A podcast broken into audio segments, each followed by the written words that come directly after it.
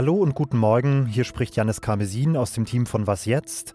Und ich habe für diese Folge eine junge deutsche Jüdin gefragt, wie es ihr gerade in Deutschland geht nach den antisemitischen Vorfällen der letzten Tage. Und das hat sie geantwortet. Extrem deprimierend, extrem gruselig und an manchen Momenten auch aussichtslos.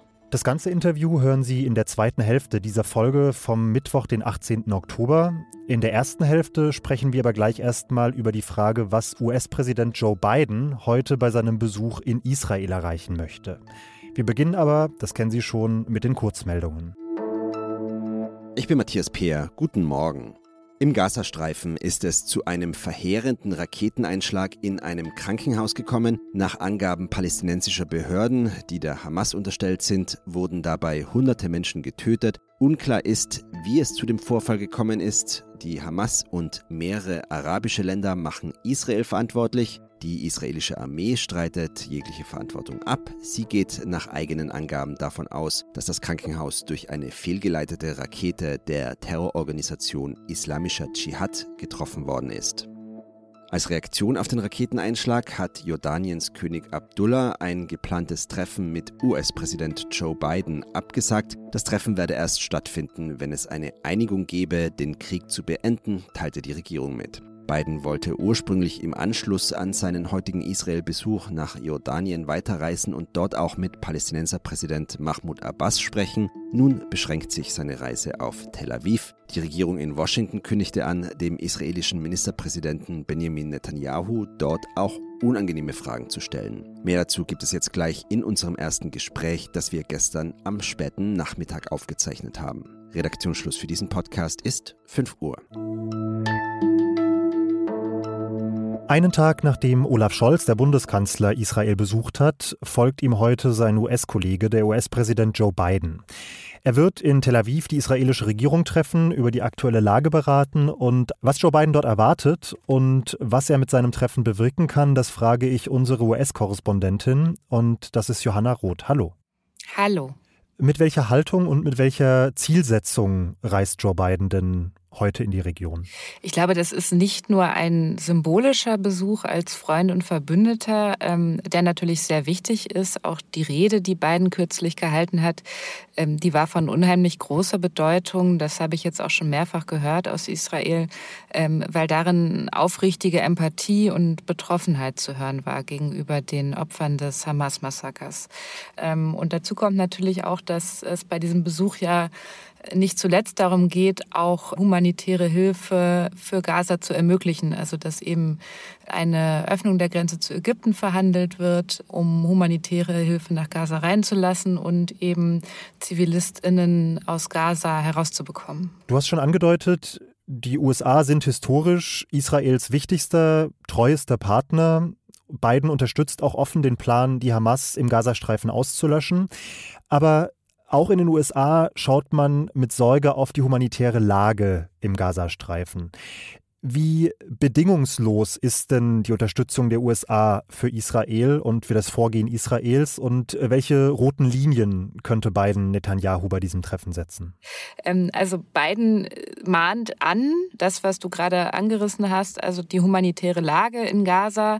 Er mahnt an, dass zivile Opfer vermieden werden müssen und, und völkerrechtliche Regeln nicht verletzt werden dürfen je mehr Zeit vergeht und je mehr sich abzeichnen sollte, dass diese Regeln auch verletzt werden, desto mahnender wird seine Stimme sicherlich werden und desto deutlicher auch die Botschaft aber an der Unterstützung der USA für Israel als, als ihr wichtigster Verbündeter und der wichtigste Sicherheitspartner wird sich nichts ändern. Jetzt schwelt hinter diesem aktuellen Krieg auch die Sorge, dass sich das Ganze auswachsen könnte zu einer größeren regionalen Nahost-Auseinandersetzung, unter anderem durch die Hisbollah im Libanon, durch den Iran, der Israel in den letzten Tagen ja auch mehrfach konkret gedroht hat.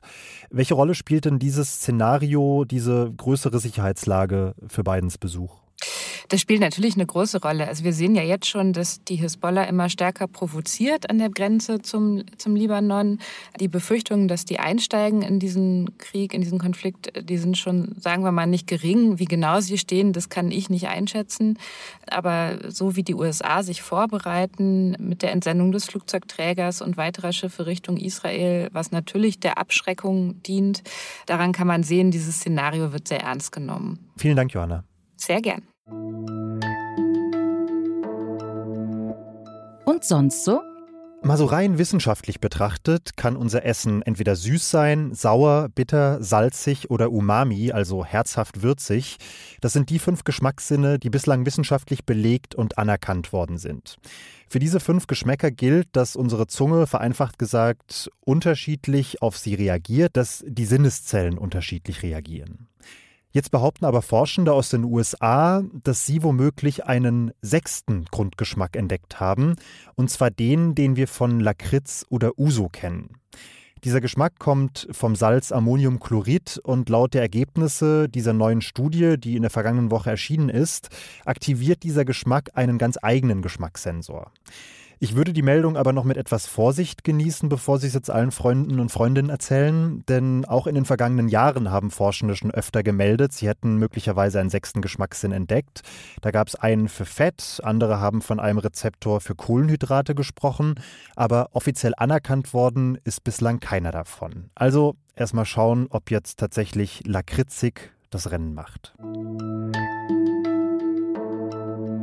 In Aachen verbrennen Menschen eine israelische Flagge. In Marburg bekommt ein Shoah-Überlebender sicherheitshalber Polizeischutz, als er in einer Schule auftritt. Und in Berlin und Dortmund markieren Unbekannte Wohnhäuser mit dem Davidstern. Das sind alles Meldungen zufällig ausgewählt aus der letzten Woche, aus den vergangenen Tagen. Und Meldungen dieser Art, also Meldungen über antisemitische Vorfälle, häufen sich seitdem. Ich will darüber, über diese Stimmung im Land, jetzt mal mit einer Person sprechen, die diese Atmosphäre ganz unmittelbar betrifft. Und das ist Aviva. Sie ist Jüdin, 31 Jahre alt, geboren in Berlin. Sie heißt eigentlich anders, aber will in diesem Gespräch lieber anonym bleiben. Hallo Aviva. Hallo. Diese Frage wird oft so smalltalkig gestellt, aber ich meine sie in diesem Fall jetzt mal ganz ernst. Wie geht's dir denn gerade? Ähm, ich fühle mich leer, ich fühle mich wie ein Roboter, der eigentlich nur funktioniert. Und ich weiß, dass es vielen Jüdinnen und Juden gerade so geht. Ich habe Gemeindemitglieder in meinem Umfeld aus meiner Synagoge, die mir berichten, dass sie Schlafstörungen haben, dass sie nicht mehr essen können, dass sie Konflikte auf der Arbeit haben, dass sie äh, sich gerade nicht mehr trauen, auf Arbeit zu gehen oder auf die Straße. Und ja, ich glaube, das ist so ein wechselhafter Zustand zwischen Aktionismus, dann aber auch wieder zwischen Schwäche, zwischen Trauer. Alle Emotionen sind gerade rotierend jede Stunde einmal da gefühlt. Hm. Wie nimmst du denn persönlich diese Bedrohungslage wahr? Ich habe gerade verschiedenste Vorfälle geschildert. Aus deiner Heimatstadt Berlin sind ja schon am Tag des Angriffs auch diese Bilder aus der Sonnenallee in den Nachrichten gewesen. Wie registrierst du das selbst? Also empfindest du eine Bedrohung?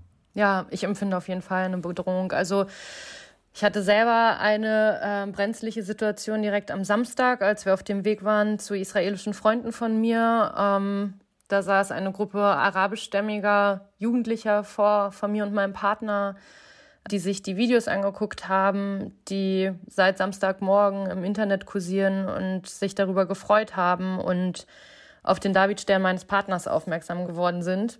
Und das war so die erste brenzliche Situation, aber es ist ein permanentes Risiken abtasten, äh, ob man in die Synagoge geht, äh, wie verlässt man am besten jüdische Orte gerade, um, um nicht gesehen zu werden, um sicher zu sein.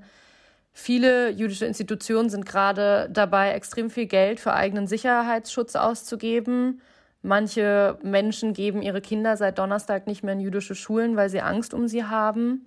Und diese Angst wird auch nicht nach diesen Drohungen oder nach diesem ersten Schabbat seit diesen Anschlägen vorbei sein, sondern diese, sondern diese Angst, die wir jetzt erlebt haben, seit vorletzter Woche Samstag, wird anhalten. Ich weiß nicht wie lange, aber die wird nicht, nicht weggehen. Nicht von heute, nicht auf morgen. Das wird Monate jetzt sein. Mhm. Jetzt ist Deutschland deine Heimat. Israel kennst du vor allem als Besucherin. Welche emotionale Verbindung spürst du trotzdem zu dem, was da in der vergangenen Woche passiert ist? Ich glaube, dass fast jede Jüdin, jeder Jude eine Verbindung zu Israel hat, sei es eine Liebe, sei es eine Hassliebe. Israel ist der einzige Safe Space für Jüdinnen und Juden auf der Welt, an dem wir uns nicht verstecken müssen, an dem wir eine Pause haben von unserem alltäglichen Versteckspiel. Wir müssen Symbole nicht verstecken. Es darf Hebräisch auf der Straße gesprochen werden, was in Berlin einfach de facto gerade nicht möglich ist. Ich habe Freunde, die mit ihren Kindern gerade nicht auf der Straße Hebräisch sprechen können aus Angst. Und sie müssen ihren Kindern gerade, die zwei, drei, vier sind, erklären, warum sie nicht auf dieser Sprache sprechen können. Und all das geht in Israel. Und die Bilder, die wir gesehen haben, die Videos, die Geschichten, die Freunde und Familienangehörige uns erzählen, die zerstören diese Realität und diese Gewissheit, dass Israel als sicherer Hafen existiert. Diese Vorstellung wurde zerstört in vielen Köpfen, gerade in einer sehr jungen jüdischen, deutschen, postmigrantischen Generation, die einfach gefühlt heimatlos geworden sind. Vielen Dank für den kurzen Einblick, Aviva, und alles Gute dir. Gerne. Und Ihnen da draußen vielen Dank fürs Zuhören. Sie erreichen uns wie gewohnt unter wasjetzt.zeit.de. Pierre Rauschenberger meldet sich mit dem Update und bis dahin und darüber hinaus wünsche ich Ihnen auf jeden Fall einen schönen Tag.